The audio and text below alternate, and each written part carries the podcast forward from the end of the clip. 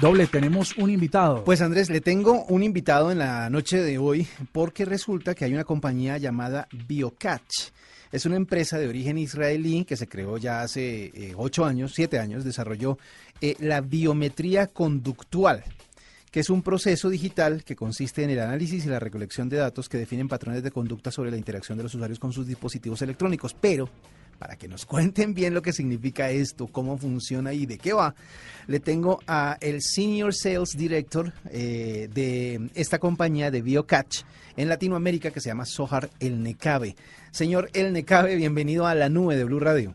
Muchas gracias y buenas noches. Buenas noches. Bueno, cuéntenos eh, de qué se trata, cómo funciona y para qué nos sirve este sistema que se llama la biometría conductual. Básicamente la biometría conductual, eh, diferente a la biometría, digamos, más tradicional, que es la facial, la datilar, que todos conocemos, busca responder la pregunta que todos tenemos en ese mundo digital es quién es usted y cómo realmente se hace. Se hace a través, em, digamos, al nivel fisiológico de la persona, cómo se mueve, cómo hace lo que hace. Entonces, cómo yo muevo, eh, digamos, mis dedos, eh, mi mano con el teléfono, con el mouse, cómo teclo eso que realmente estamos buscando en general la biometría conductual. Es decir, eh, lo que veíamos en las películas eh, de los ochentas que analizaban el caminar de las personas para que sirviera como una clave de acceso a algún lugar, o en las películas de espías que por la manera en que saludaban o en la manera en que eh, tomaban la cuchara o el lápiz se podía identificar a una persona, es lo que se quiere llegar, pero en el mundo digital. Exactamente, y también le puedo dar un ejemplo, digamos, del mundo físico. Piensa de una persona que usa un bastón durante muchos años. Entonces, él o esa persona tiene una manera muy específica de caminar y ahora intenta de imitar esa persona cómo camina, pero al 100%. Y eso que le estamos buscando, porque es casi imposible hacer esa cosa. Y exactamente es la manera, como usted dijo, cómo hacemos, cómo eh, eh, llevamos en la mano diferentes cosas y a nivel físico, cómo movemos, cómo interactuamos con eh, los diferentes aparatos, las diferentes, digamos, portales. Esta, esta tecnología requiere el desarrollo de nuevos elementos dentro de los dispositivos móviles o es software solamente o se requiere otro tipo de sensores dentro de los aparatos para que se pueda llegar a la biometría conductual. No, para nada. Está usando realmente eh, lo que tiene hoy en día. Si hablamos eh, de la parte de un portátil, un laptop un desktop, obviamente se usa con la información que hoy en día eh, tiene, se puede recopilar la forma como uno mueve el mouse, cómo acelera, ¿sí? si haga clic derecho, clic izquierdo, cuándo. Y si hablamos de la parte móvil, como allá estamos hablando de más de 2.000 parámetros para la parte móvil, porque obviamente tenemos la posición, digamos, eh, en qué eje está, eh, en qué mano está, cómo llega, digamos, los diferentes dedos. Entonces, se busca, obviamente hay más información si hablamos de móvil, cuando se usa un smartphone, que hoy en día, tanto en Colombia como en el mundo, hay más y más personas, pero igual, la gran mayoría de personas ya contamos con esa información y, con los aparatos.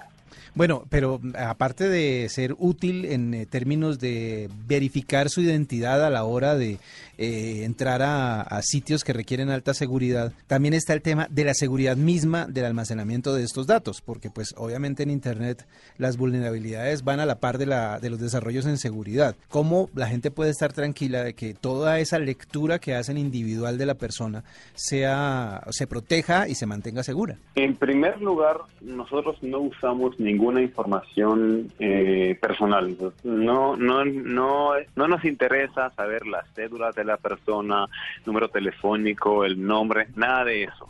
Lo que estamos buscando eh, realmente es cómo uno, eh, digamos, mueve, cómo uno se interactúa y eso, cómo realmente podemos proteger. Y, imagínese si usted entra eh, siempre, por ejemplo, a la, cuenta, a la app móvil de una de, su banca en línea, ¿sí? Que entra y siempre teclea en la misma forma, etcétera. Y de repente una persona o roba su teléfono y ya como tiene el acceso, ¿sí? Es, ya habilitado con usuario y contraseña, ni siquiera necesita el usuario y contraseña. Y ahora lo vamos a frenar porque vamos a saber que otra persona está ocupando ese aparato. Entonces, todo lo que estamos buscando es ofrecer una experiencia sin fricción. Significa, no requiere nada del cliente final, no necesita saber nada, no necesita, digamos, una contraseña especial, no necesita eh, descargar algo. Todo va como así de forma entrevestidora, transparente para el usuario final. Sohar, una parece increíble que los seres humanos seamos tan predecibles como para que la tecnología logre siempre identificarnos por la forma en que actuamos. ¿Cuánto tiempo se tarda su, su sistema o su software de lograr tener qué nivel de porcentaje de certeza de que ha logrado eh, capturar o entender el comportamiento de un usuario? Bueno, aquí se divide en dos escenarios, porque el primer escenario es dígame cómo yo actúo o cómo, cómo yo ocupo el teléfono y después cierto tiempo, puede ser unas semanas o, digamos dos meses, y yo le puedo indicar cuando otra persona ocupa el teléfono o la cuenta, etcétera, etcétera.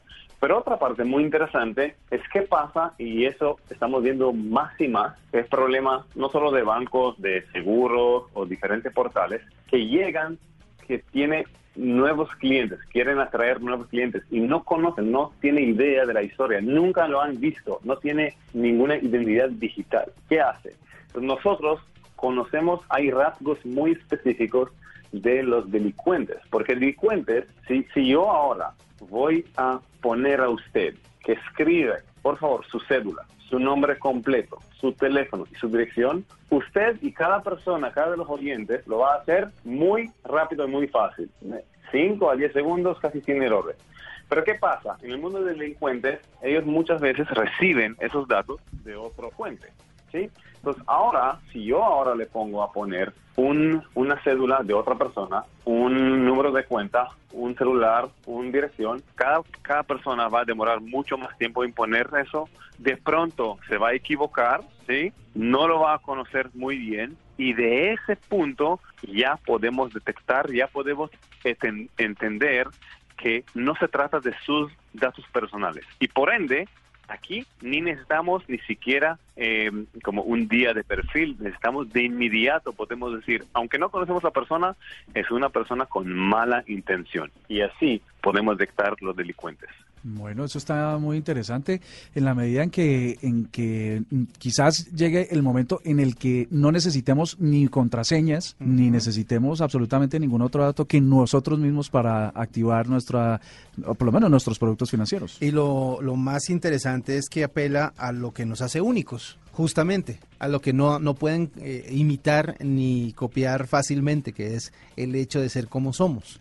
Esa parte es muy interesante. ¿Será que el Machine Learning en algún momento, Sohar, va a poder eh, duplicar el comportamiento humano? Mira, primero quiero referir al primer punto. Entonces, el primer punto es correcto. El camino eh, de la biometría conductual es quitar las contraseñas más adelante, ¿sí? En un futuro de, no sé, de 5 a 10 años estamos viendo, eso ya se, se habla no solamente nosotros, en varios lugares que se va a quitar la contraseña y nosotros vamos a ser parte de ese camino. Y para su segunda pregunta, y obviamente es una pregunta que estoy escuchando de, digamos, de todos los clientes, es ¿qué pasa que alguien pueda realmente reproducir ese acto? Entonces, aquí esa reproducción va a ser no de una persona, sino de un robot. Y mm. nosotros también podemos detectar todos los robots, porque ellos tienen ciertos, eh, ciertos movimientos, obviamente, que no son humanos. Entonces, vamos a, proteger de cualquier lugar, ya van a estar protegidos los usuarios finales. O sea, sí es, es posible, pero entonces... ya lo pensaron ellos. Lo pensaron ellos. Bueno, muy bien. muy bien.